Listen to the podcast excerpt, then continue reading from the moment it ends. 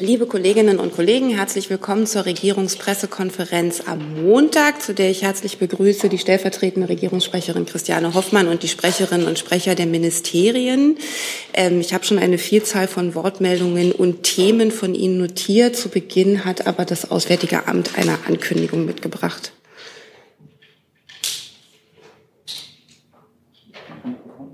Achso, so, habe ich daneben. Oh, das war das falsche Mikro. Sorry.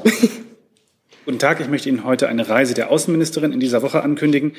Heute Abend wird Außenministerin Baerbock nach Prag reisen, wo sie morgen mit ihrem tschechischen Amtskollegen Jan Lipavsky zusammentreffen wird.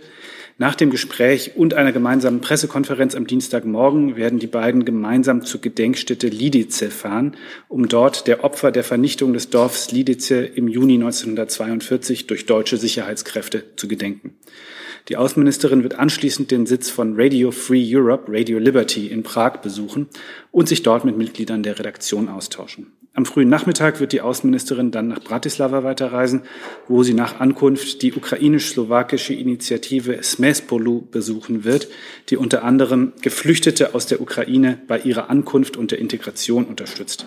Im Anschluss daran wird die Außenministerin mit ihrem slowakischen Amtskollegen Ivan Korczok zu einem Gespräch zusammentreffen. Am Rande ist auch eine gemeinsame Pressebegegnung geplant. Vielen Dank. Gibt es dazu direkt Fragen? Das sehe ich nicht. Hey Leute, politischer Journalismus muss nicht kommerziell oder öffentlich-rechtlich sein. Podcasts müssen nicht durch grässliche Werbung finanziert sein. Jung Naiv ist der beste Beweis dafür. Damit das so bleibt, unterstützt uns einfach finanziell. Danke vorab und jetzt geht's weiter. Dann wurden mir, wie gesagt, schon eine Vielzahl von Themen signalisiert. Am häufigsten wurde mir der Themenbereich Energie und die Debatte um Atomkraft genannt. Und deswegen beginnen wir mal mit der ersten Frage bei Herrn Reinhardt. Bei Ihnen. Guten Tag, Stefan Reinhardt, Schweizer Fernsehen. Ähm, Nein, ich wollte fragen, wie die offizielle Position nun, ist zu diesem Thema. Frau Brandner von den Grünen hat ja schon gesagt, man prüfe das jetzt und welchen äh, Impact morgen auch die Drohung der Südländer hat, irgendwie dem EU-Sparziel da nicht zuzustimmen, ob man da mit einem, mit einer Verlängerung die Südländer noch besänftigen könnte. Also Sie, Sie sagen, zu diesem Thema heißt jetzt Thema äh, Atomkraft, wenn ich das richtig sehe, Verlängerung At Atomkraftwerke? Ja, ja. ja genau. Also da haben wir jetzt im Grunde hier von dieser Stelle keinen neuen Stand. Ich gebe gerne gleich auch noch mal äh, an die Kollegin vom BMWK ab. Aber es ist ja so, dass äh, bereits im Frühjahr eine intensive Prüfung der Stromversorgung in Deutschland hier stattgefunden hat vom BMWK und BMUV mit dem Ergebnis, äh, dass die Stromversorgung auch unter angespannten Verhältnissen gesichert ist. Ähm, wir haben jetzt noch ein, ein weiteres Mal oder das BMWK hat noch ein weiteres Mal eine Prüfung in Auftrag gegeben unter besonders verschärften Bedingungen, ob auch dann ohne einen Weiterbetrieb von Atomkraftwerken über das Jahresende hinaus, das ja als Atomausstieg fest vereinbart ist, ähm, die Stromversorgung gesichert ist. Und jetzt warten wir ähm, das Ergebnis dieses sogenannten Stresstests ab. Ich kann das auch nur noch mal unterstreichen. Es ist sozusagen weiterhin der Stand, den wir am 17. Juli vorgestellt haben, also vor etwas über einer Woche, dass wir ähm, im Frühjahr die Situation ja untersucht haben und zu dem Ergebnis gekommen sind, dass die drei noch am Netz befindlichen Atomkraftwerke keinen Beitrag für das aktuelle Problem lösen könnten, was wir nämlich im Bereich von Gas sehen, von Gas und Wärme und eben äh, weniger ähm, im Bereich Strom. Aber wir haben am 17.07. auch gesagt, ähm, natürlich müssen wir in einer ernsten Lage den Bogen noch mal breiter spannen, machen deswegen einen zweiten Strom, äh, zweiten Stresstest zur Absicherung der Versorgungssicherheit auf dem Strommarkt und rechnen nochmal mit verschärften Annahmen. Der erste Stresstest, der schon mit erweiterten Annahmen gerechnet hatte, nach ähm, Beginn des russischen Angriffskriegs im Zeitraum von März bis Mai 2022, ist zu dem Ergebnis gekommen, dass die Stromversorgungssicherheit weiter gewährleistet ist. Aber dennoch, wir müssen alles abklopfen. Wir rechnen nochmal einen zweiten Stresstest und entscheiden auf der Basis von Fakten und klaren Analysen. Und diesen zweiten Stresstest rechnen wir jetzt zusammen mit den Übertragungsnetzbetreibern und warten die Ergebnisse ab. Und genau das hat, weil Sie darauf Bezug nahmen, auch die parlamentarische Staatssekretärin Franziska Brandner gestern nochmal dargestellt, dass dieser zweite Stresstest gerechnet werden, äh, gerechnet wird und eben nochmal abgeklopft wird. Franziska Brandner hat dann auch nochmal deutlich gemacht, ähm, dass wir nicht deutsche AKW länger laufen lassen, um quasi kaputte französische AKW auszugleichen. Und das ist auch ganz klar die Haltung des Ministers. Da ist auch der Minister sehr klar. Frau von Bouillon. Ja, ich würde es ähm, Frau Baron bitte auch noch mal bitten zu erklären, was hat sie eigentlich zu diesem zweiten Stresstest veranlasst? Also es muss ja eine große Besorgnis geben, auch vielleicht mit Blick auf Bayern, was die Sicherheit der Stromversorgung ähm, angeht. Können Sie das bitte noch mal erläutern, was Sie da motiviert hat, ähm, wie die, warum die Annahmen sich jetzt doch offenbar deutlich vom März unterscheiden? Und an Frau Hoffmann die Frage, ich wüsste gerne mal, wie der Bundeskanzler eigentlich zu dieser ganzen Atomfrage steht. Ähm, hält er das für eine gute Option, das jetzt in den Streckbetrieb zu gehen in einem Bundesland? Es gibt ja insgesamt drei Atomkraftwerke. Ist es befristet? Was wird da überlegt? Also der äh, Bundeskanzler hat sich ja wiederholt zum Atomausstieg, so wie er in den Koalitionsverhandlungen vereinbart ist, bekannt. Ähm, es ist aber auch klar, dass die Regierung ähm, in diesem Falle, in dieser neuen Lage, in der wir uns befinden, vollkommen ideologiefrei und ergebnisoffen schaut, was vernünftig äh, und angemessen ist. Und insofern wartet jetzt auch der Bundeskanzler das Ergebnis dieses Stresstests ab. Es handelt sich hier eben, das habe ich an dieser Stelle ja auch schon mal gesagt, um eine fachliche Frage, nicht um eine ideologische Frage. Und insofern schauen wir uns jetzt an, wie die Sachlage ist. Das weil die Frage auch an mich ging, kann ich nur noch mal ähm, unterstreichen. Wir haben ja von Anfang an deutlich gemacht, wir entscheiden auf der Grundlage von klaren Analysen und Fakten. Und natürlich ist das Bundeswirtschaftsministerium quasi qua Amt das verantwortliche Ressort, die Stromversorgungssicherheit zu gewährleisten. Und die Bundesregierung tut alles, damit das der Fall ist und damit dies auch im kommenden Winter der Fall ist. Deswegen wurde ein erster Stresstest eben im Zeitraum von März bis Mai 2022 unter nochmal verschärften Annahmen gerechnet, also beispielsweise ein, ein Preis für Gas von 200 Euro die Megawattstunde, ähm, was ein sehr hoher Preis ist und damit schon verschärfte Annahmen zugrunde legt. Aber natürlich äh, müssen wir jede Situation abklopfen, die der russischen Seite kann man an dieser Stelle eben nicht trauen, wie die weitere Gaslieferung erfolgen wird. Äh, sie findet ja weiter reduziert statt, obgleich es technisch keinen Anlass dafür gibt. Also müssen wir uns eben auf alle Szenarien vorbereiten und da ist es sinnvoll, einen zweiten Stresstest eben mit nochmal verschärften Annahmen zu rechnen, der eben nochmal guckt, welchen noch höheren Gaspreis kann man in Szenarien zugrunde legen, ähm, welche Situation in Süddeutschland muss man sich nochmal anschauen, wo es eine Situation ist, wo ähm, weniger erneuerbaren Zubau erfolgt, es weniger Netzausbau, es Gaskraftwerke gibt, aber wenige Kohlekraftwerke. Und natürlich müssen wir auch nochmal mal die Lage im Blick nehmen. Ähm, der erste Stresstest hat dies bereits getan, aber man muss es dennoch nochmal rechnen, dass weniger französische Atomkraftwerke am Netz sind. Aktuell ist die Lage ja so, dass circa die Hälfte der französischen Atomkraftwerke am Netz ist und ins Netz einspeist. Und diese gebündelten Szenarien werden eben nochmal gerechnet, um wirklich alles abzuklopfen, denn das ist die Aufgabe, die Versorgungssicherheit, so gut es geht, für den kommenden Winter zu gewährleisten. Nachfrage. Äh, ich habe da noch eine Nachfrage. Ähm, was genau darf denn nicht passieren in Bayern? Können Sie das mal konkretisieren? Also können einige Industriebetriebe notfalls abgeschaltet werden, aber in keinem Fall Krankenhäuser? Oder gibt es da auch da nach diesem Abschalteplan sozusagen ein Szenario, was für Sie nicht hinnehmbar wäre?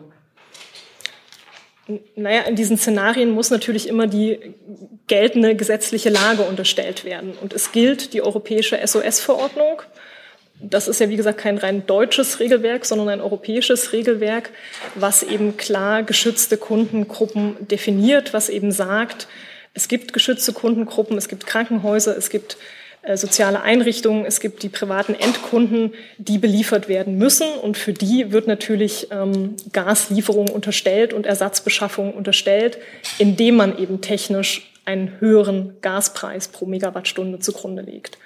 Aber natürlich muss in, Szenarien die geltende europäische Rechtsgrundlage ähm, zugrunde gelegt werden, um diese Szenarien berechnen zu können. Herr Lange.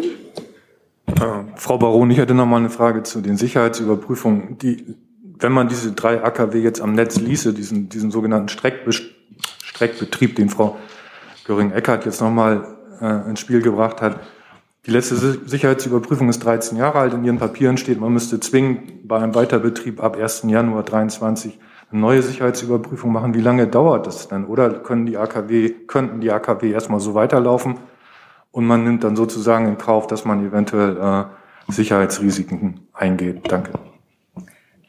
Da würde ich jetzt vielleicht nochmal an die Kollegen abgeben, da die Frage ähm, der Sicherheitsüberprüfung sozusagen im Atomgesetz äh, geregelt ist, wo diese Sicherheitsprüfung natürlich ähm, vorgesehen ist. Aber da würde ich gerne an die Kollegen abgeben. Dann warten wir da den Sitzplatzwechsel kurz ab.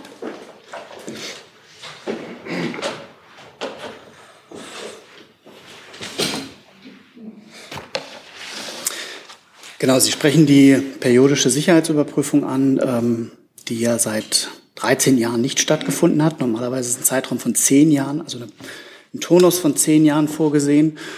Und ähm, erfahrungsgemäß ähm, handelt es sich da um einen sehr aufwendigen Prozess, der ähm, durchaus über ähm, mehrere Monate und Jahre gehen kann.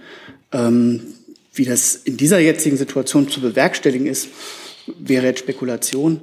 Wichtig ist zu wissen, ohne eine PSÜ ähm, können äh, Atomkraftwerke nicht weiterlaufen. Das wäre ähm, atomrechtlich in Deutschland, aber auch europarechtlich nicht möglich. Können Sie mir sagen, was eine PSÜ ist? Das weiß ich nicht. Das ist die periodische Sicherheitsüberprüfung. Ah, PSÜ. Der nächste ist Herr Wackett. Das wäre auch meine Frage gewesen, jetzt an, an beide, denn jetzt haben wir die ganze Zeit über diese Stresstests gesprochen. Das ist ja sozusagen die reine Perspektive des Stroms. Aber es gab ja noch eine weitere Untersuchung im Frühjahr, ähm, wo eben das Ministerium für Reaktorsicherheit ja auch beteiligt war. Und ähm, da hieß es ja auch aus Sicherheitsgründen ist eine, ein Weiterbetrieb nicht möglich. Das scheint jetzt, wenn ich das richtig sehe, im BMWK völlig ausgeblendet zu sein. Jedenfalls da war jetzt keine Rede mehr davon das ist natürlich nicht ausgeblendet, deshalb hatte ich ja auf die Lage am 17. Juli hingewiesen, wo wir das nochmal dargestellt hatten, aber ich wiederhole auch gerne diesen, diesen Passus nochmal. Also wir ja, ich kann es anders formulieren, wenn jetzt der zweite Stresstest ausfällt, so ausfällt, dass ähm, ein, aus, aus Energiesicherheitsgründen ein, ein ähm, Weiterbetrieb ähm, ähm, in Frage kommt, aber dann ist doch nach wie vor die Frage der Reaktorsicherheit nicht geklärt. Und die ist ja eigentlich beantwortet schon in der Untersuchung im Frühjahr das ist richtig, deshalb vielleicht führe ich es dann doch nochmal aus. Ne? Wir hatten uns die Frage, wie gesagt, angeschaut, waren zu dem Ergebnis gekommen, dass wir ein Gasproblem und ein Wärmeproblem haben, ähm, wo die Atomkraftwerke jedenfalls beim Heizen nicht helfen können. Und deswegen waren die Analysen im März in der Risikonutzenanalyse zum Ergebnis gekommen, dass es eben in, angesichts der hohen Sicherheitsrisiken und der Risiko-Nutzen-Abwägung kein sinnvoller Schritt ist, die Laufzeit der Atomkraftwerke zu verlängern. Und natürlich ist es am Ende immer eine Risikokostenanalyse, die getroffen werden muss. Der Stresstest betrachtet die Frage der Stromversorgungssicherheit. Das ist das, was die Übertragungsnetzbetreiber, die diesen Test ja rechnen, für das Bundeswirtschaftsministerium leisten können dann muss auf Basis der Fakten entschieden werden und die Entscheidung ist dann aber natürlich eine politische und eine, die auf Basis von Kosten, Nutzen, Analysen getroffen werden muss. Frage beantwortet?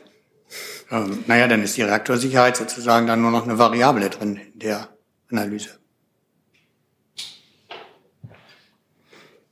Zwischen Kosten und naja, Sie, Sie haben hohe Sicherheitsrisiken und die müssen Sie in Abwägung stellen. Die Analyse im März ist zum klaren Ergebnis gekommen, es ist kein sinnvoller Schritt, eben weil die Sicherheitsrisiken hoch sind.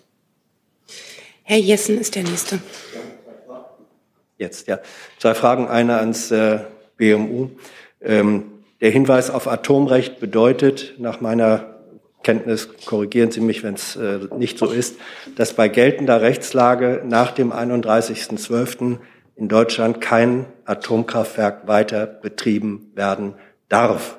Egal was Stresstest oder so geben, das Recht sagt, es darf kein Atomkraftwerk weiter betrieben werden.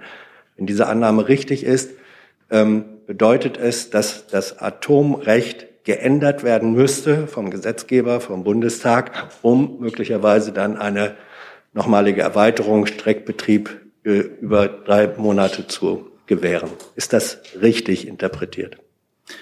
Rechtlich hat sich an der Situation nichts geändert. Nach der geltenden Gesetzeslage steigt Deutschland Ende 2020 aus äh, der Atomkraft aus.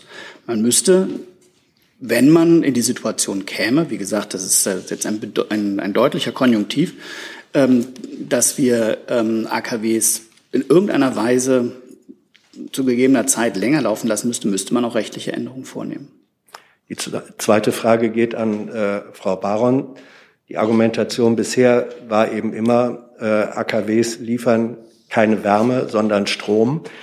Gleichwohl, und gehört jetzt zu den Fakten doch auch, welchen Anteil ähm, haben Gaskraftwerke derzeit an der Erzeugung von Strom im Grundlastbetrieb?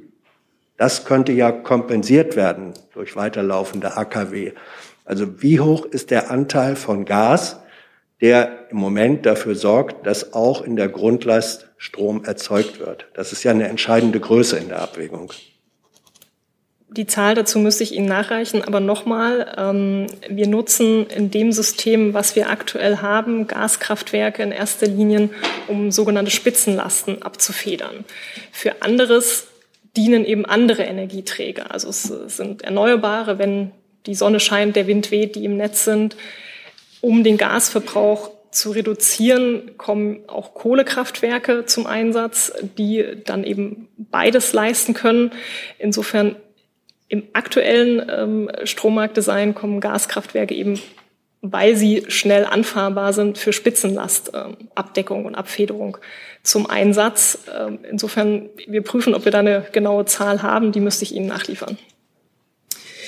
Der nächste auf der Liste, genau, ist der Kollege, dessen Namen ich nicht parat habe. Meurer ARD Hauptstadtstudio.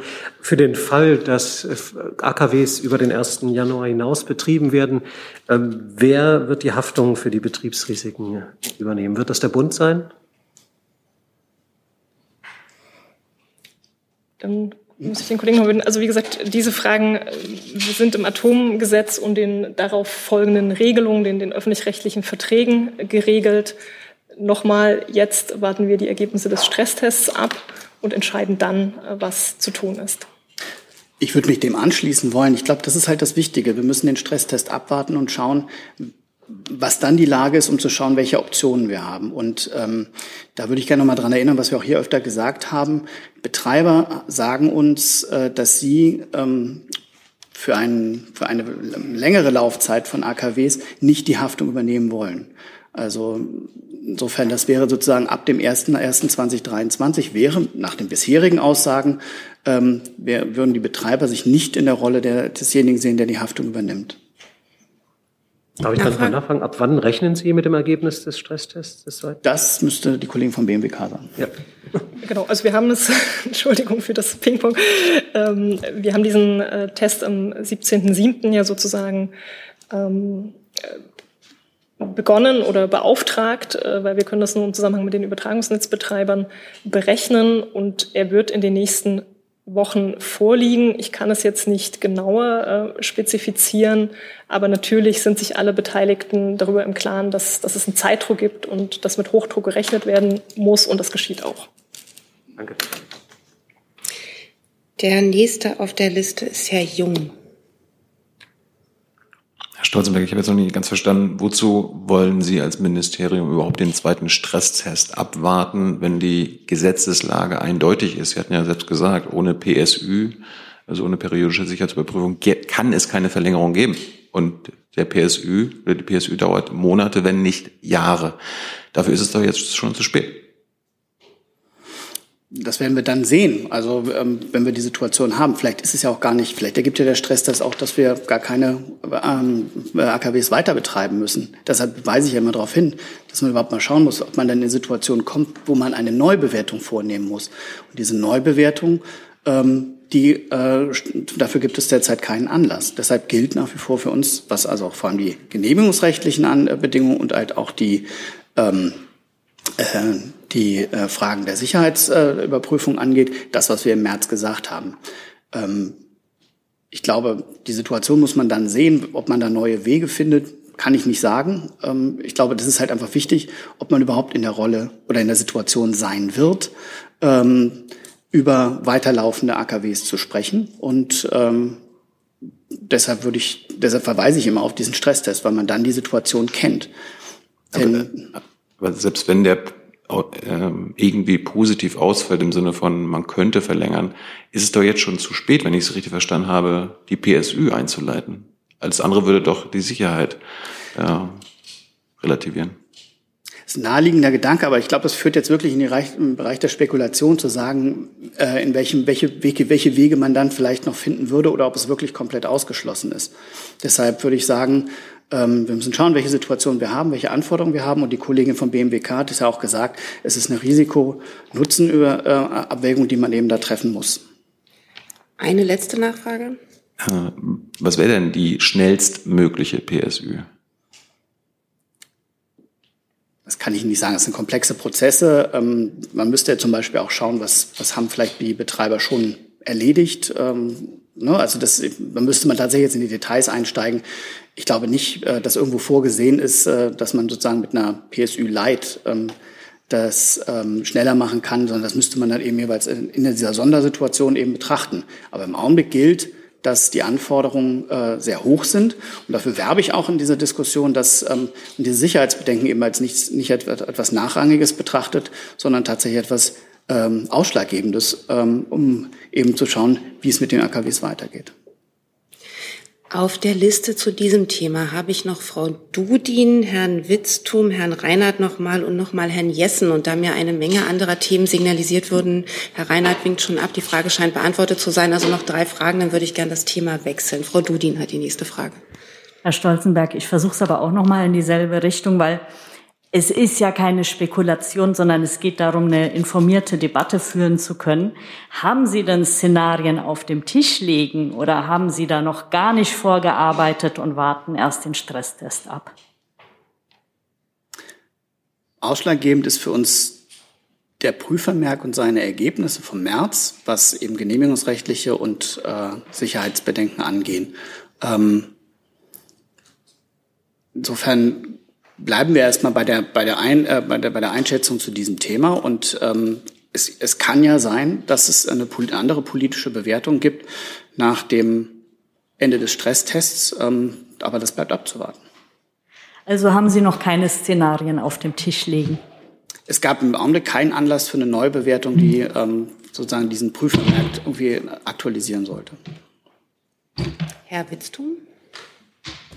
Ähm, Frau Baron, Sie sagten, man wolle oder man werde keine deutschen AKWs länger laufen lassen, um kaputte französische zu ersetzen. Das klingt nach einer Vorfestlegung für diesen Stresstest. Also ist das eine Prämisse, die man anlegt, keine deutschen weiterlaufen lassen, wenn wir es, wenn die Franzosen unseren Strom bräuchten, oder wäre das nicht im Rahmen der europäischen Solidarität notwendig, das zumindest mitzudenken? Also das, das haben wir deutlich gemacht und ich glaube, man muss die Debatten trennen. Ne? Natürlich äh, gibt es äh, europäische Solidaritätsverpflichtungen und natürlich halten wir diese ein. Die bewegen sich nur auf einer anderen Ebene und deshalb darf man die Debatten nicht vermischen. Es gibt die europäische SOS-Verordnung, die die Mitgliedstaaten ähm, verpflichtet oder, oder dazu anhält, äh, Gas-Solidaritätsabkommen zu schließen. Und diese Prozesse laufen ja auch in den verschiedenen Mitgliedstaaten. Und da geht es eben darum, ähm, dass man äh, guckt, in den jeweiligen Nachbarstaaten, denn nur von Nachbarstaat zu Nachbarstaat macht es natürlich Sinn, wo kann man Gas-Solidaritätsabkommen schließen, um eben Durchleitungsrechte in Gasleitungen zu sichern im Fall von Gasmangellagen. Das ist aber sehr fokussiert auf, die, auf das Problem, nämlich auf das Problem, was wir haben, was im Gasmarkt sich aktuell abspielt.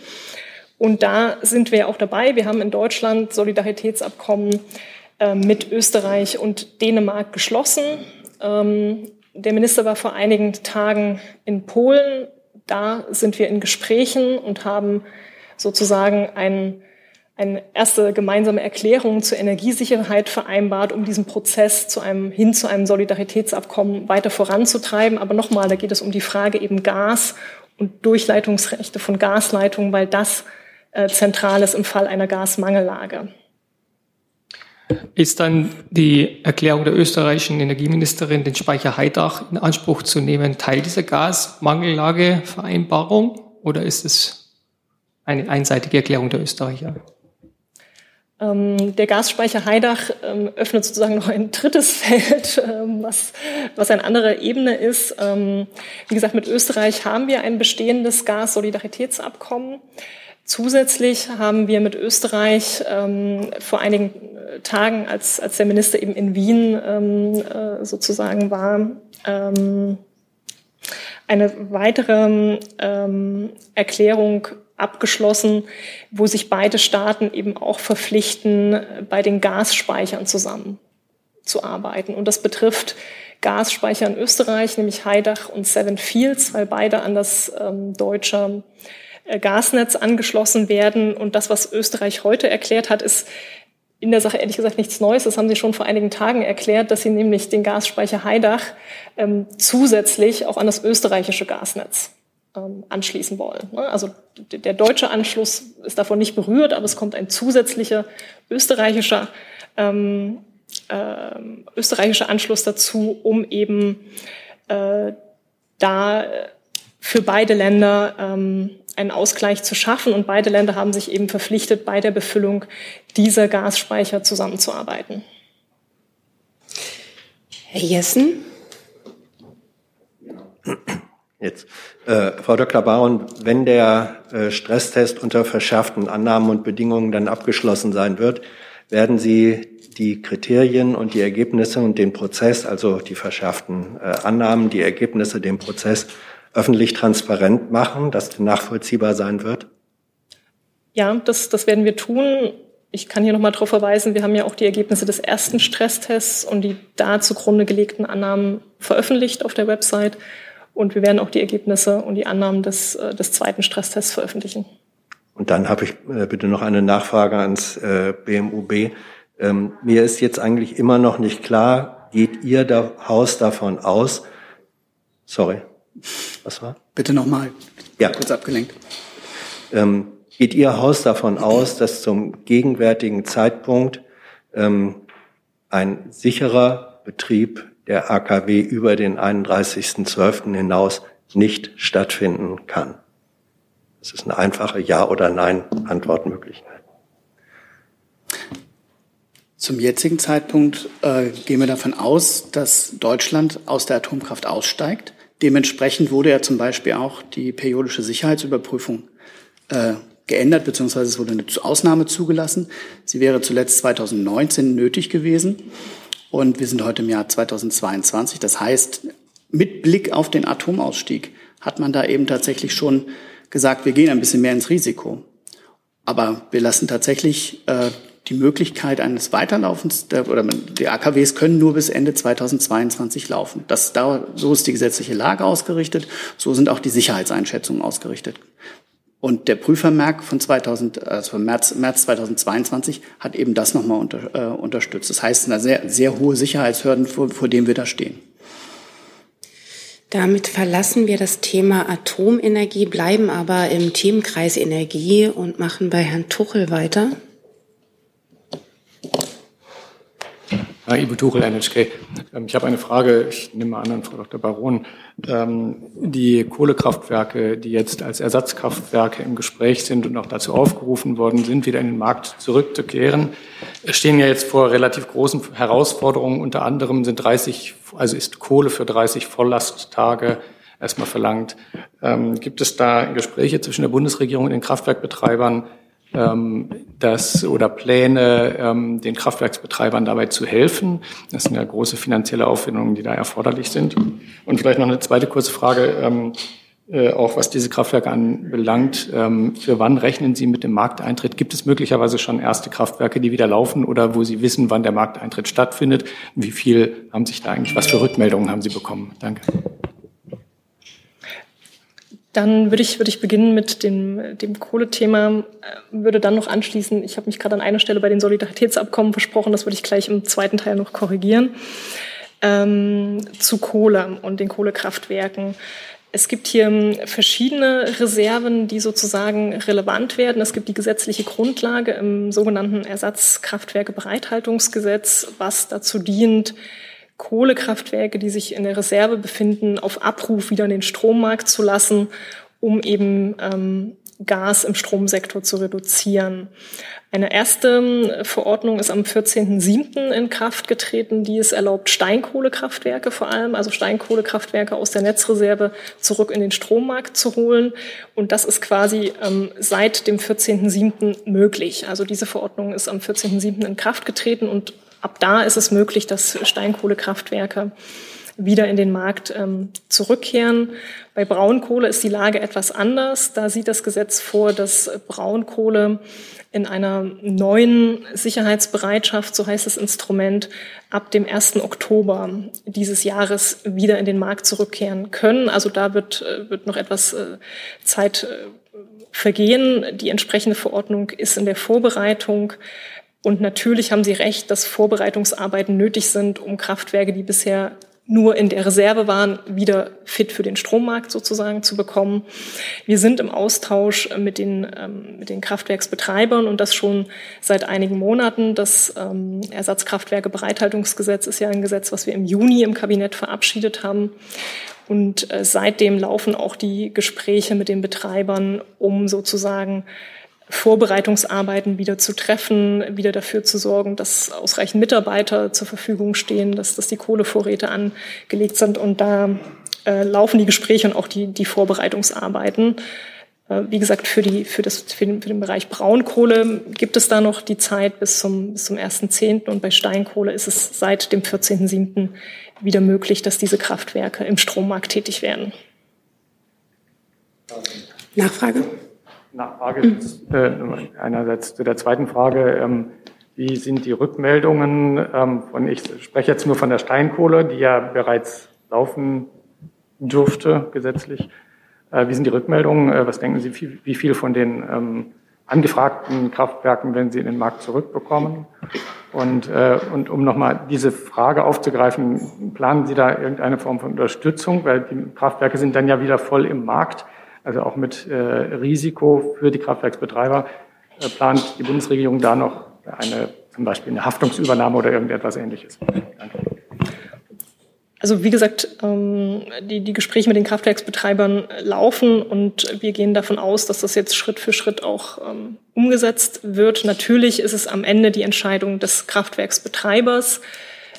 Allein die Situation am Markt zeigt natürlich, dass es sich rein wirtschaftlich lohnt, die Steinkohlekraftwerke wieder in Betrieb zu nehmen, weil man aktuell damit einfach gut Geld verdienen kann und damit ein wirtschaftlicher Anreiz dafür ja ähm, vorhanden ist. Wir haben jetzt noch keine äh, Liste, das müsste ich im Zweifel noch mal prüfen, ob wir die schon haben, derer, die sich zurückgemeldet haben, das habe ich jetzt nicht im Kopf, aber wie gesagt, der, der finanzielle Anreiz im Markt ist, ist vorhanden, diese zu nutzen.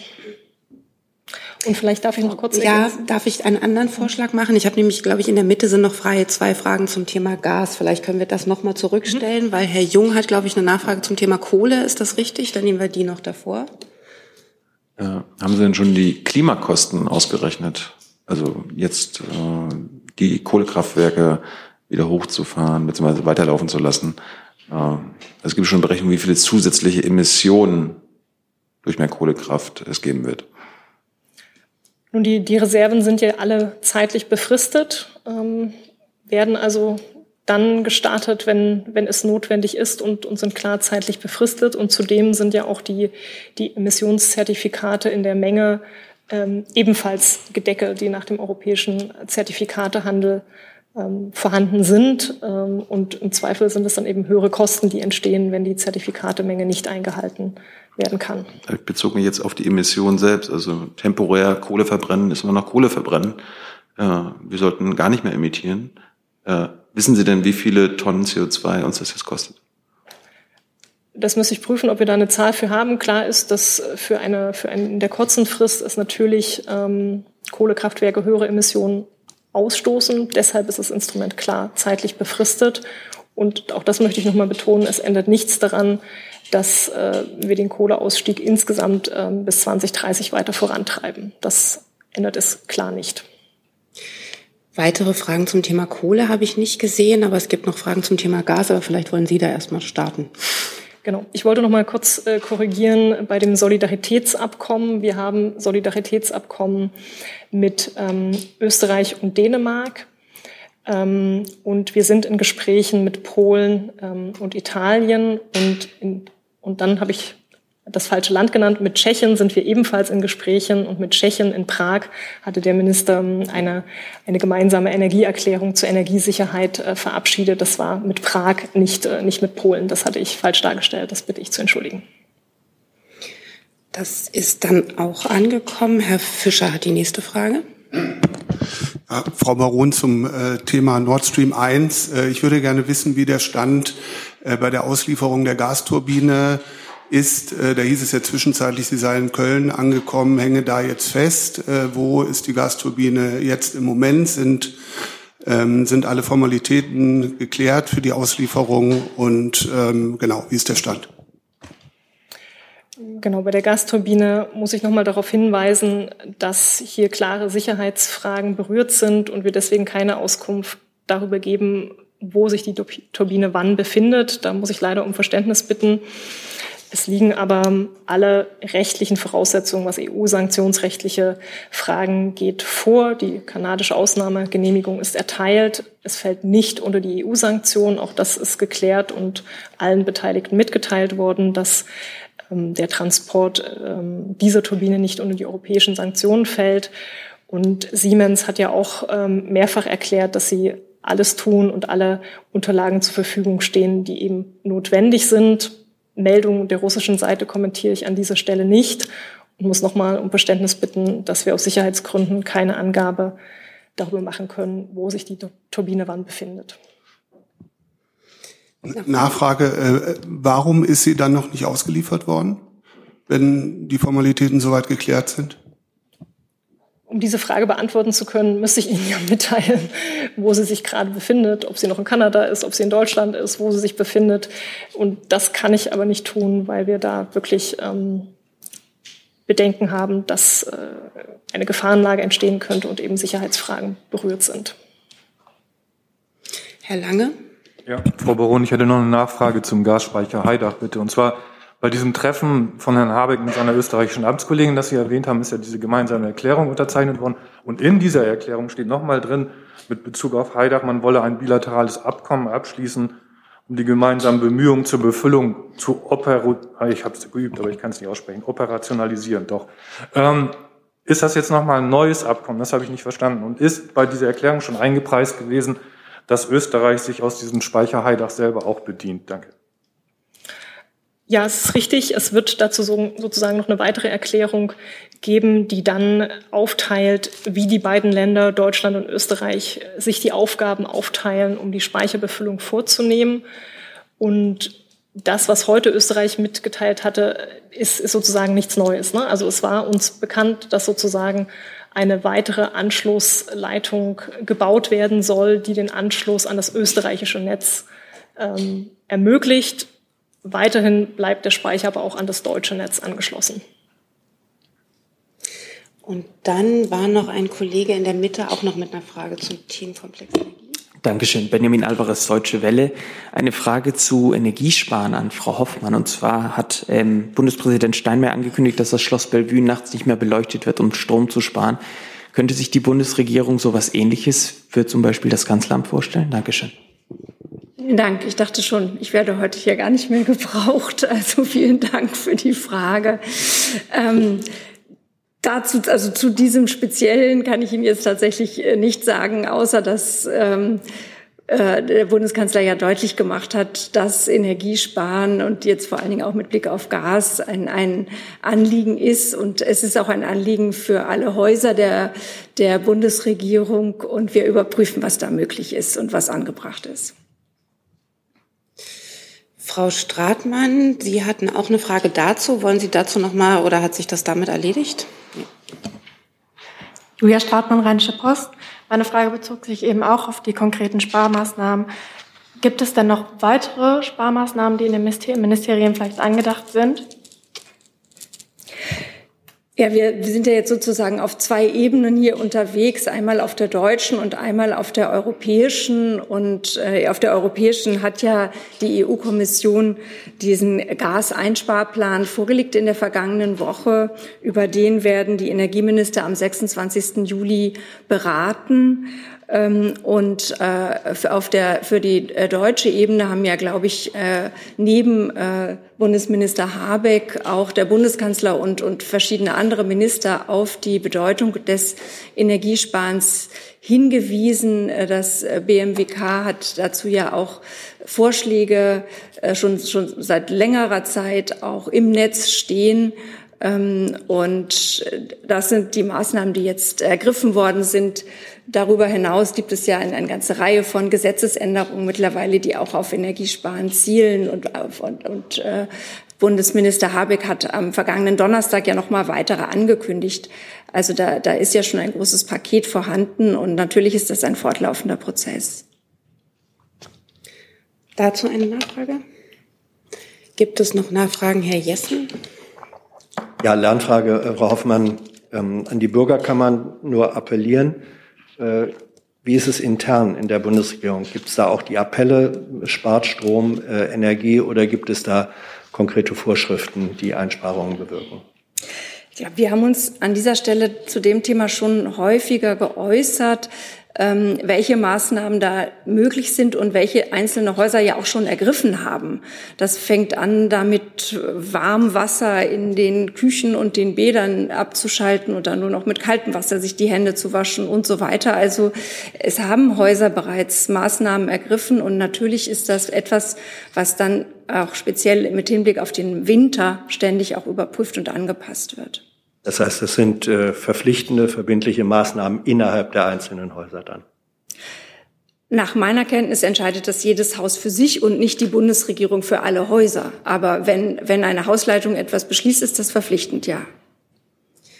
Dann Herr Schazan noch zu dem Thema. Ähm, ja, ich hatte eine Frage zu, äh, zu dem äh, Treffen der Energieminister. Ähm, also der Europäische Rat äh, hat einen eigenen ähm, Gaseinspar Plan vorgeschlagen. Ähm, und viele Experten meinen, dass, ähm, dass mit diesem Plan das äh, 15-Prozent-Ziel nicht erreichbar ist angesichts der vielen Ausnahmen, die der beinhaltet. Wird die Bundesregierung den Plan des äh, Europäischen Rats äh, unterstützen bei dem Treffen? Ähm, am 26. Danke. Ja, vielen Dank für die Frage. Da kann ich jetzt nicht vorgreifen, den Beratungen, die dann am, am 26. Juli da abgehalten werden. Da kann ich jetzt leider nichts zu sagen. Herr Wackett dazu? Ja, wenn ich den ähm, Wirtschaftsminister richtig verstanden habe, ähm, hat er aber doch schon gesagt, dass er es unterstützt. Also ich kann vielleicht gerne ergänzen, morgen findet der Energierat statt und da wird die Beratung aufgenommen. Es handelt sich aktuell ja um einen Vorschlag der Europäischen Kommission, ähm, eben Gas einzusparen und äh, für mehr Solidarität ähm, zu sorgen zwischen den europäischen Mitgliedstaaten. Das hat Minister Habeck ausdrücklich begrüßt. Und dann schlägt die Kommission ja ein breites Portfolio an Maßnahmen vor. Sie schlägt im Industriebereich vor, beispielsweise über Auktionen Anreizmodelle zu, zu, zu setzen.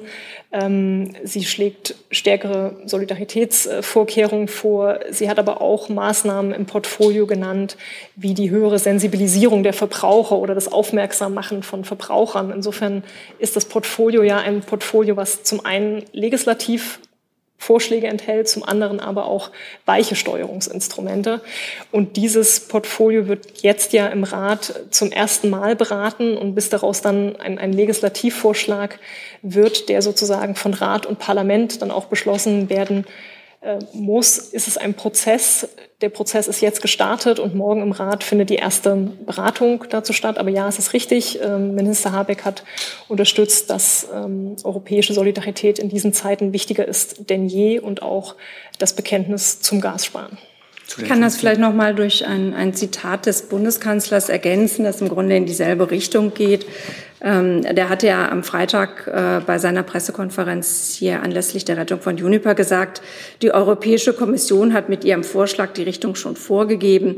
Für uns alle ist es wichtig, dass wir jetzt mit größter Geschwindigkeit darüber nachdenken, wie man insbesondere Gas einsparen kann. Viele sind sowieso dabei und haben längst Investitionen geplant. Gut, wenn man sie jetzt vorziehen kann, wenn das möglich ist, das wäre ein ganz wichtiger Beitrag. Ich würde das Thema Energie jetzt tatsächlich gerne verlassen. Es sind bereits 45 Minuten vergangen und ich äh, muss leider davon ausgehen, dass wir es heute nicht schaffen, in der angestrebten Stunde durchzukommen. Ich habe jetzt auf der Liste, ich sage es nur einmal kurz, mit potenziell neuen Themen Herrn Wackett, Herrn Lange, Herrn Ayasch, Frau Dudin, Herrn Jung und dort hinten in der Reihe auch noch zwei Kollegen. Deswegen bitte ich jetzt um möglichst kurze Fragen, möglichst kurze Antworten, dass wir es nicht zu so sehr in die Länge ziehen. Herr Wackett.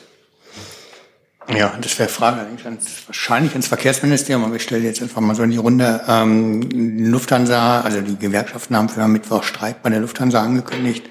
Ähm, zerstört das nicht die Pläne ähm, der Regierung und die Überlegungen halt, ähm, das Chaos an den Flughäfen zu beenden? Ja, das ging ja tatsächlich ans Verkehrsministerium. Ja.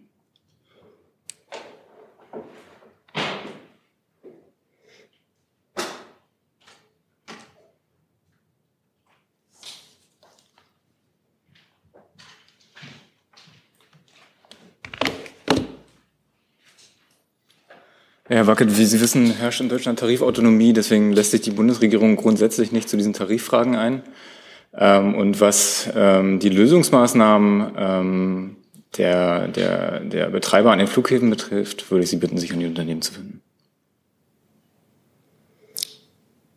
Weitere Fragen dazu? Das waren auch nochmal potenziell neue Themen jeweils. Herr Fischer, Frau von Boyon. Wenn es dazu keine weiteren Fragen gibt, hat Herr Lange das nächste Thema. Ich hätte eine Frage ans Wohnungs- und Bauministerium, bitte. Dann warten wir da auch kurz den Sitzplatzwechsel ab.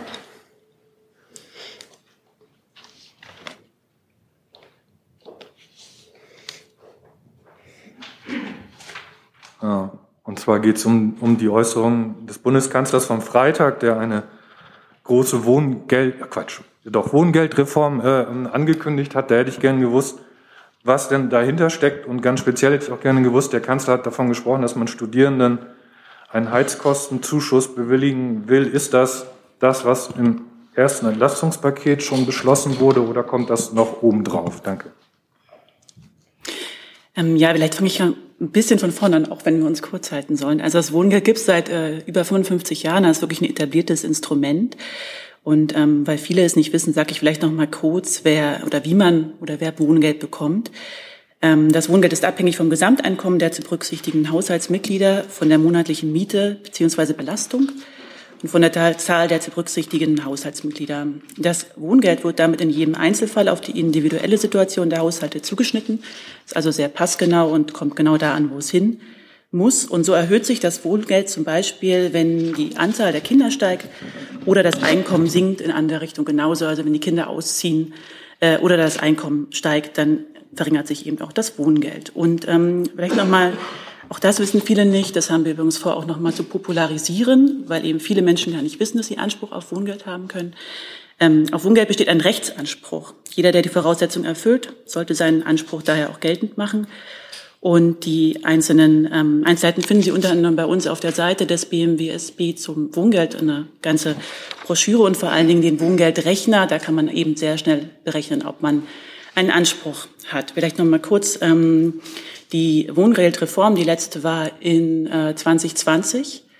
Wir haben äh, frühzeitig erkannt, dass es eigentlich schon zu 2024 spätestens eine neue Wohngeldreform geben muss. So der Vierjahresturnus ist auch relativ üblich. Die davor war 2016, ähm, weil eben die Energiekosten steigen und das Wohngeld nicht und dann ähm, Personen in die Grundsicherung äh, rutschen würden. Das heißt, ähm, da haben wir also mit äh, Übergang oder mit Neugründung des Ministeriums schon dran gearbeitet.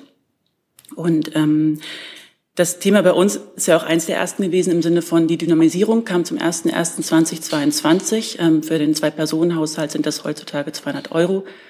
Ähm, und der Heizkostenzuschuss fällt auch in dieses ganze, ähm, der Zuschlag fällt auch in dieses ganze Paket. Da drin waren auch die Studierenden, aber auch nicht zu vergessen die Auszubildenden. Ähm, das liegt jetzt nicht bei uns, sondern beim BAföG. Wir haben das aber ähm, äh, zusammengestaltet. Aber ähm, durch uns sind damals beim Heizkostenzuschuss ähm, rund 620.000 Wohngeldhaushalte ähm, begünstigt worden. Die Summe ist ja auch verdoppelt worden.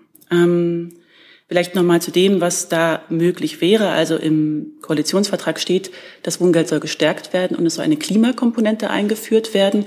Die Klimakomponente ähm, bezieht sich auf den riesigen Sanierungsstau in Deutschland, ähm, was die Wohngebäude anbetrifft. Das heißt, ähm, wird ein Gebäude saniert, steigen auch die Kosten. Und deshalb müssen eben Mieterinnen und Mieter, die Wohngeldanspruch anhaben, auch dort unterstützt werden.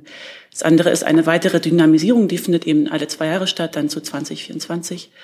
Und ähm, ein dritter Baustein wäre dann der Heizkostenzuschuss, ähm, der von Bundeskanzler ähm, Olaf Scholz als Pauschale bezeichnet wurde.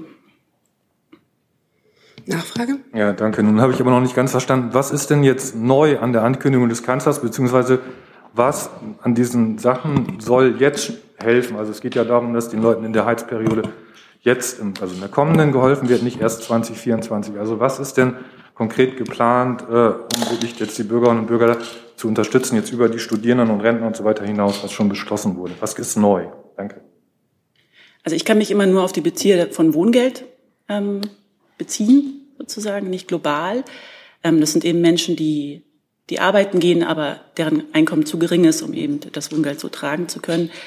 Ähm, es gibt den jetzt den Heizkostenzuschuss, den gibt es. Es gibt verschiedene andere Maßnahmen im Rahmen des Entlastungspaketes und ähm, die Wohngeldreform als solche ist eben insofern neu, als dass sie noch nicht, äh, wie kann man das sagen, manifestiert wurde für den 1.1.23 und eben auch noch nicht in der Gestalt als Reform festgelegt wurde im Koalitionsvertrag, wie es eben jetzt beschlossen wurde. Weitere Fragen dazu sehe ich nicht. Dann frage ich mal, bevor ich die Liste abarbeite, von denjenigen, die neue Fragen, sich zu neuen Fragen gemeldet hatten, geht davon einer ans Wohnministerium? Das sehe ich nicht. Dann geht es in der Liste weiter bei Herrn Ayash. Sie hätten die nächste Frage, Herr Ayash.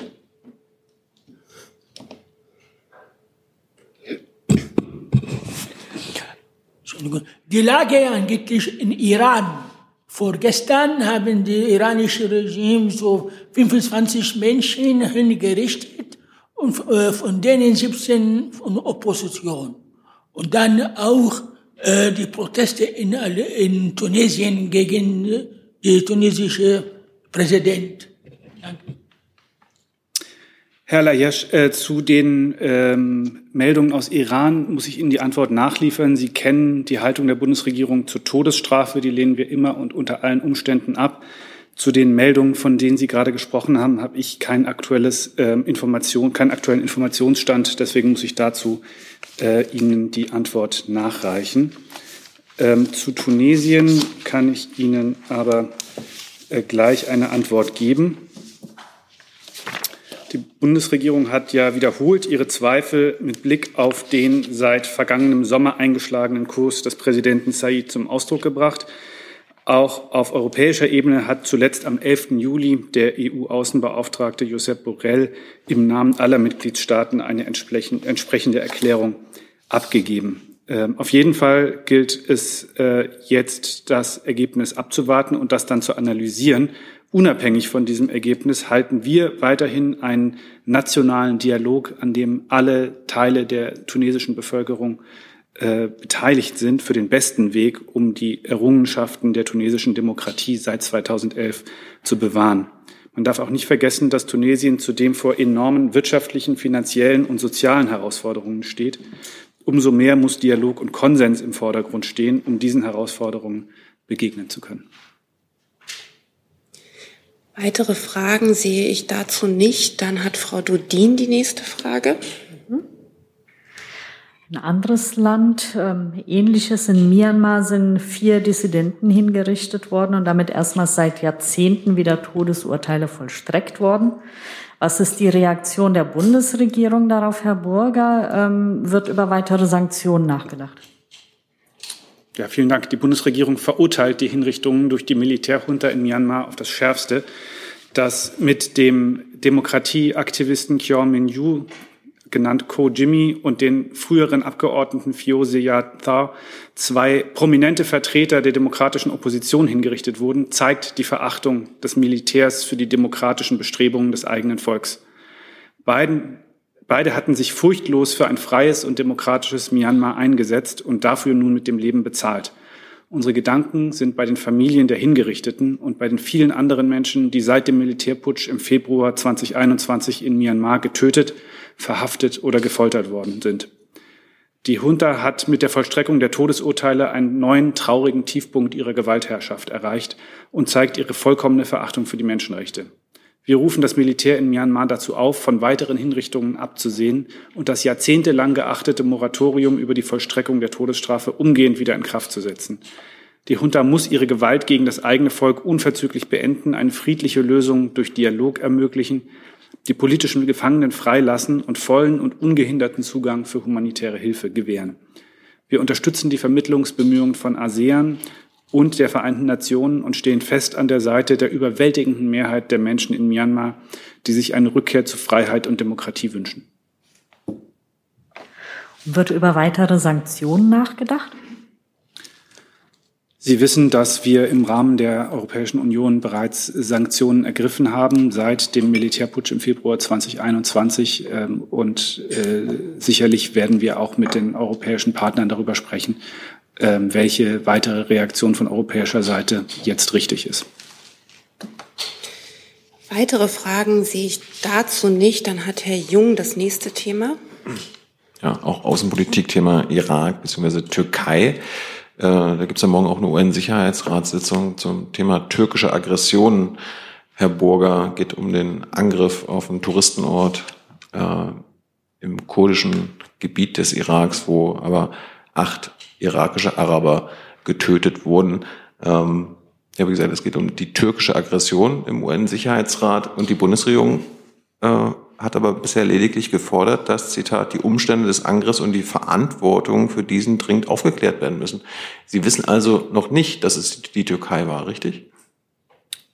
Herr Jung, äh, Sie haben ja offensichtlich unsere Pressemitteilung dazu gelesen. Ähm, ich kann die jetzt auch noch mal paraphrasieren. Wir haben diesen Angriff auf zivile Ziele in der Provinz Dohuk, bei dem mehrere Menschen gestorben sind und viele weitere verletzt wurden, klar verurteilt. Angriffe auf Zivilisten sind vollkommen inakzeptabel. Ihr Schutz muss immer die höchste Priorität haben. Und wir fordern, dass die Umstände des Angriffs und die Verantwortung aufgeklärt werden. Die Bundesregierung misst dem Respekt für staatliche Souveränität des Irak und der Achtung des Völkerrechts größte Bedeutung bei. Deshalb werden wir Irak einschließlich der Region Kurdistan, Irak, insbesondere in Sicherheitsbelangen und der Stabilisierung des Landes weiterhin unterstützen. Wir wissen, ähm, Sie wissen es sicher auch, dass es in der Vergangenheit wiederholt auch zivile Opfer durch türkische Militäroperationen in Nordirak gegeben hat. Es ist aus Sicht der Bundesregierung festzuhalten, dass es ein Selbstverteidigungsrecht gibt. Allerdings setzt das Völkerrecht diesem Selbstverteidigungsrecht auch klare Grenzen. Aus unserer Sicht muss die Türkei deshalb Zweifel an der Rechtmäßigkeit ihres Handelns in Irak ausräumen und die von ihr geltend gemachte Selbstverteidigungslage auch belegen hat das, was Sie jetzt zum Schluss gesagt haben, mit dem Angriff letzte Woche zu tun? Weil Sie haben es ja gerade wiederholt, dass Sie offenbar noch nicht wissen, wer verantwortlich für diese Luftangriffe ist. Weil die Türken zeigen ja mit dem Finger auf die PKK. Ist denn der Bundesregierung bekannt, dass die PKK Luftangriffe fliegen kann? Weil, also das Ding ist, Sie, Sie zeigen noch nicht mit dem Finger auf den Täter. Warum nicht?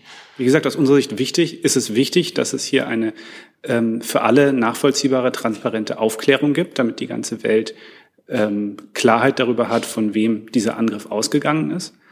Ähm, und weil Sie ja im breiteren Kontext nach dem Vorgehen der Türkei im Nordirak gefragt haben, habe ich ähm, Ihnen dazu auch nochmal ausgeführt, äh, wie unsere grundsätzliche völkerrechtliche Be äh, Einordnung des türkischen Vorgehens im Nordirak ist.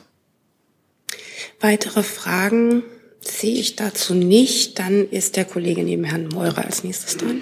Uli Haug, AD Hauptstadtstudio. Ähm, übers Wochenende war es dann nicht nur Frau Stark-Zimmermann, sondern es gab auch aus anderen ähm, Regierungsparteien die Stimmen, die ähm, direkte Waffenlieferungen an die Ukraine gefordert haben.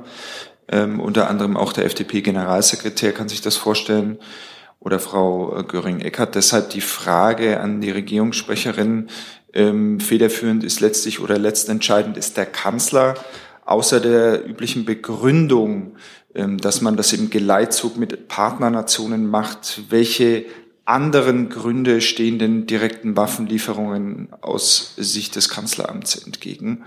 Und eine Zusatzfrage, wenn ich darf, äh, Stichwort Ringtausch. Es funktioniert ja nicht so ganz, die Bestände der Länder aufzufüllen. Äh, haben Sie denn Zahlen, wie viel T-72 oder andere Panzer mittlerweile von diesen Ländern an die Ukraine geliefert worden sind? Also was Waffenlieferung angeht, steht dem nichts entgegen. Wir haben da ja auch ein, also Deutschland liefert ja in großen Umfang Waffen in die Ukraine und wir haben darüber ja auch eine Liste öffentlich gemacht. Also dem steht äh, nichts entgegen. Und was äh, das Thema Ringtausch angeht, ähm, haben wir da ja, halten wir uns da ja mit Einzelheiten über Mengen, über einen Verhandlungsstand und so weiter zurück. Das hat äh, der Kollege Hebestreit ja an dieser Stelle auch schon erklärt. Aber ich kann Ihnen sagen, dass ähm, wir über eine Reihe von Ringtauschen mit unseren Partnern im engen Austausch sind, dass diese Gespräche sehr konstruktiv verlaufen und zum Teil auch schon sehr weit fortgeschritten sind. Also unsere Partner gehen davon aus, dass, äh, dass wir dort äh, zu einer Einigung, zu einem Abschluss kommen werden und das tun wir auch. Kurzer Zusatz, Entschuldigung, dass ich so unkonkret gewesen bin, dann äh, konkretisiere ich es nochmal. Stichwort schwere Waffen, Stichwort Panzer. Äh, Stichwort Marder, Leopard 1 bis 2. Ähm, was spricht aus Sicht der Bundesregierung dagegen, diese Waffen direkt an die Ukraine zu liefern? Deutschland liefert auch schwere Waffen äh, direkt an die Ukraine. Darüber ähm, habe ich ja hier auch schon informiert. Und es gibt äh, Zusagen für die, die Lieferung weiterer schwerer Waffen. Also dem steht nichts entgegen. Herr Fischer? Ja, Frau Hoffmann, da würde ich auch gerne noch mal äh, direkt einhaken. Ähm, bedeutet das, äh, dass der Bundeskanzler auch offen ist für die Lieferung ganz konkret von Kampf- und Schützenpanzern in die Ukraine oder ist das ähm, nach wie vor ein Tabuthema? Also bisher hat der Kanzler ja immer gesagt, wir machen das, was die Bündnispartner machen. Und bisher gibt es ja kein NATO-Land, das Kampfpanzer in die, also Kampfpanzer westlicher Bauart in die Ukraine liefert. Also ganz konkret die Frage, ist der Kanzler offen ähm, für solche Lieferungen, Kampf- und Schützenpanzer, so wie das von Frau Göring-Eckardt und auch aus der FDP gefordert wird? Ähm, und dann würde ich gerne wissen zu dem äh, Thema Ringtausch äh, nochmal konkret, äh, mit welchen Ländern verhandelt wird und welche ähm, Vereinbarungen schon abgeschlossen worden sind. Das ist ja auch schon mehrfach gefragt worden, aber nie ganz konkret beantwortet worden. Also gibt es überhaupt schon Ringtauschvereinbarungen und mit welchen Ländern wird verhandelt? Also ähm, äh, zu der ersten Frage, jetzt müssen wir noch mal helfen, weil ich jetzt beim Ringtausch gewesen bin. Ja, Kampf- und Schützenpanzer. Also ist der ja, Kanzler genau. dafür oder ist er offen dafür? Ist das für ihn eine Option? Und vielleicht noch wird das auch jetzt konkret geprüft, weil die Forderungen gehen ja auch dahin, äh, direkte Lieferungen solcher Waffen nun zu überprüfen seitens der Bundesregierung. Also es gibt keine Änderung der Grundsätze unserer Lieferungen, die wir hier erläutert haben, dass wir das in enger Absprache mit äh, unseren Verbündeten tun. Und es ist ja so, dass der Gepard-Panzer, dass wir diese Lieferung ähm, ja beschlossen haben hier und dass wir darüber hinaus hier nur ankündigen, was wir dann tatsächlich äh, beschlossen haben. Und da kann ich Ihnen jetzt nichts weiteres mitteilen. Aber grundsätzlich haben sich die, unsere Prinzipien nicht verändert. Zu den, zu den Ringtauschen, also mit welchen Ländern wird äh, verhandelt und gibt es schon Vereinbarungen? Ja, da muss ich noch mal um Verständnis bitten. Es gibt Gründe dafür, warum wir jetzt hier das nicht alles äh, auflisten können. Ähm, einige Verhandlungen sind ja bekannt geworden, zu denen haben wir uns auch schon geäußert, zum Beispiel mit Polen, mit Slowenien und so weiter. Also es ist, wir haben uns zu bestimmten Ringtausch, äh, über, über die verhandelt wird, äh, schon geäußert. Aber es gibt Gründe, warum wir da jetzt keine vollständige Liste vorlegen können.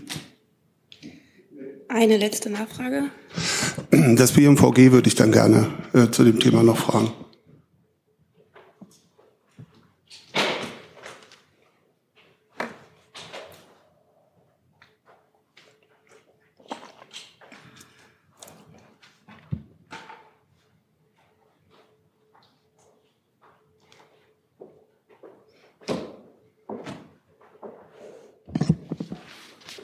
Herr Kollatz, äh, die Verteidigungsministerin hat sich Mitte Mai ja sehr konkret äh, geäußert zu einem Ringtausch, nämlich mit Tschechien. Äh, da wurde gesagt, Tschechien soll 15 Leopard 2 A4 Panzer bekommen für die Lieferung von 20 T-72 Panzern in die Ukraine. Da würde ich gerne wissen, ob es dazu tatsächlich eine konkrete Vereinbarung gibt, die abgeschlossen worden ist, oder war das damals nur eine äh, Absichtsbekundung. Ähm, und eine weitere Frage in der, ähm, zu der, in der äh, letzten Regierungs- oder vorletzten Regierungs-PK am vergangenen Mittwoch wurde vom BMVG gesagt, dass es mit der äh, Slowakei äh, einen Ringtausch äh, gebe. Äh, da ging es um Luftabwehrsysteme, wurde gesagt, dass die Lieferung von Patriot-Systemen zugesagt worden ist. Handelt es sich dabei tatsächlich um einen Ringtausch oder geht es dabei um die Stationierung der Bundeswehreinheiten in der Slowakei? Herr Fischer, vielen Dank, dass ich äh, Gelegenheit habe, das nochmal deutlich zu machen. Ich fange mit dem letzten Punkt an. Tatsächlich haben wir mit der Slowakei vereinbart, und das ist ähm, im Zuge eines Ringtauschverfahrens ähm, tatsächlich aufzuführen, dass wir Fähigkeiten bereitstellen. Es ist nicht so, dass wir Patriot geliefert hätten, sondern unsere eigenen Kräfte dort stationiert haben. Und im Gegenzug hat die Slowakei ihre S-300 ähm, Flugabwehrsysteme ähm, der Ukraine übergeben. Das ist der Sachstand und das ist ein Beispiel aus meiner Sicht für einen erfolgreichen Ringtausch. Was ähm, äh, Tschechien angeht, ist es so, dass wir das angeboten haben und äh, ähm, gern bereit sind, die 15 äh, Leopard 2 äh, zur Verfügung zu stellen. Ich müsste noch mal nachfragen, ob es noch weitere Gesprächsgegenstände in diesem Zusammenhang gibt oder ob das Paket inzwischen abgeschlossen ist. Da habe ich derzeit keinen äh, Überblick und müsste das nachliefern. Der Kollege da, dahinter. Torben Lehning, Mitteldeutscher Rundfunk. Frau Hoffmann, mit welcher Begründung werden denn jetzt die Panzer, die unsere Bündnispartner wie zum Beispiel Polen nicht haben wollen, dann eben nicht an die Ukraine geliefert? Könnten Sie das noch einmal wiederholen? Das sind ja zwei äh, unterschiedliche Vorgänge, also die Frage des Ringtausches und die Frage ähm, der direkten Waffenlieferungen an die Ukraine. Und was die direkten Waffenlieferungen an die Ukraine angeht, gelten die Prinzipien, die ich eben schon erläutert habe. Und ähm, über diesen Ringtausch mit Polen da sind wir ja optimistisch, dass es da tatsächlich zu einer Einigung noch kommen wird. Und Deutschland ist daran interessiert, dass es zu dieser Einigung kommt und äh, ähm, wir dann auch Polen diese Panzer liefern können. Nachfrage?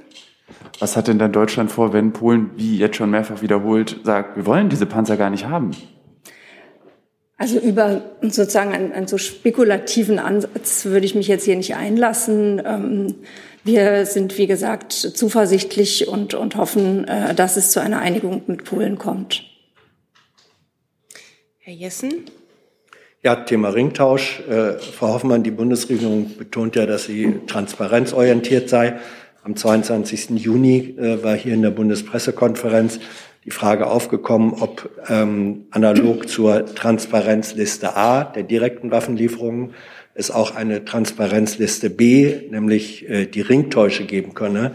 Da hat Herr Hebestreit gesagt, wenn er hier ein besonderes Interesse wahrnehme, was er wahrgenommen hat, dann werde er das nochmal diskutieren lassen. Und darf Ihre Antwort jetzt so verstanden sein, dass sich die Bundesregierung nach Diskussion dagegen entschieden hat, eine solche Ringtauschtransparenzliste auch vorzulegen? Nein, das würde ich nicht sagen. Wir überprüfen das ständig, ob, äh, ob Transparenz möglich ist, weil es natürlich auch in Wahrheit unser Interesse ist, das so transparent wie möglich zu machen. Es gibt nur manchmal Gründe, warum das schwierig ist, weil dann zum Beispiel Verhandlungen blockiert würden, weil möglicherweise Partner auch kein Interesse an der Transparenz haben und so weiter. Also das, ähm, da kann es verschiedene Gründe geben, von, von Sicherheit bis Verhandlungen und so weiter. Aber das ist auf keinen Fall äh, ein abschließender Beschluss, sondern wir, wir überprüfen das ständig und versuchen, so viel wie möglich zu informieren. Das bedeutet aber, ähm, nein, andersrum, die bisherige Transparenzliste A ist ja aber auch eine solche, die dann ähm, aufgefüllt oder abgedatet wird, wenn konkrete Ergebnisse vorliegen. Ja. Das ist das bisherige Verfahren.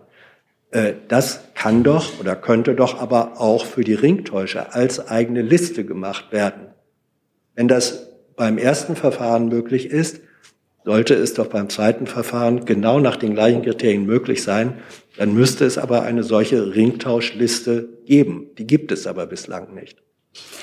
Ja, wie gesagt, es gibt es gibt dafür Gründe, dass es sie nicht gibt. Und es, es, das tut mir wirklich leid, dass ich Ihnen jetzt hier dazu nicht mehr sagen äh, kann. Ich hoffe, dass ich es Ihnen eines Tages mal hier erklären können werde, warum das jetzt nicht möglich ist, da mehr zu sagen. Aber es ist, es ist im Moment leider so. Aber alles, was wir verantwortbar öffentlich machen können, werden wir öffentlich machen.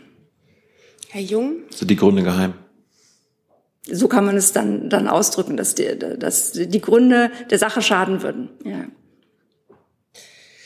Ich glaube, die Bundespressekonferenz steht jederzeit zur Verfügung, wenn Sie etwas erklären haben werden können, was Sie gerade gesagt haben.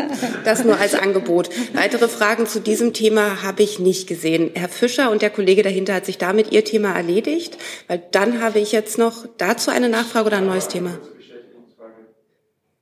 Dann bitte. Ähm, es gibt jetzt gerade eben die Meldung, äh, dass die ersten Gepard-Panzer irgendwie in der Ukraine angekommen sind, inklusive Munition. Können Sie das äh, bestätigen? Also drei Gepard sollen irgendwie angekommen sein, sagt der ukrainische Verteidigungsminister offensichtlich. Also ist das dann der erste, die erste Teillieferung? Ich kann das nicht bestätigen und würde es auch nicht tun. Ich kann jetzt im Moment auch nichts dazu sagen. Das ist jetzt offenbar während der Konferenz eingetroffen, diese Information, ja. ja. Dann verlassen wir damit dieses Thema. Ich habe dann jetzt noch auf der Liste Frau von Bouillon mit einem neuen Thema und Herrn Jung und damit würde ich es dann heute wirklich gern bewenden lassen. Hi, Tyler hier, Producer von Jung und Naiv. Ohne euch gibt's uns nicht. Jeder Euro zählt und ab 20 landet ihr als Produzenten im Abspann auf YouTube. Weiter geht's. Bitte, Frau von Bremer. Ja, vielen Dank. Ich habe eine Frage ans BMI. Die äh, Bundesinnenministerin ist mit Herrn Heil nach Kiew gefahren. Was machen die da eigentlich und was macht die Präsenz von zwei Bundesministern in diesen Tagen dort notwendig? Ja, ich kann das gerne bestätigen. Die Bundesinnenministerin ist heute mit dem Bundesarbeitsminister in Kiew und Umgebung, um sich vor Ort einen Eindruck von den Geschehnissen zu machen. Sie trifft dort aber vor allem ihre Amtskollegen aus dem Innenressort und Herr Heil eben entsprechend auch seine Amtskollegen. Machen die da irgendwas außer reden? Sie führen Gespräche. Okay, aber Sie bringen nichts mit oder so? Das kann ich Ihnen nicht sagen. Da hätte ja sein können, technisches Hilfswerk oder so. Also, Wenn es da irgendwas äh, gibt, was da mitgebracht wurde, reichen wir Ihnen das nach. Weitere Fragen dazu sehe ich nicht. Und wenn ich Herrn Jung richtig verstanden habe, hat er jetzt abgewunken für seine letzte Frage. Damit sind wir am Ende für die heutige Veranstaltung. Danke fürs Kommen. Vielen Dank. I'm thinking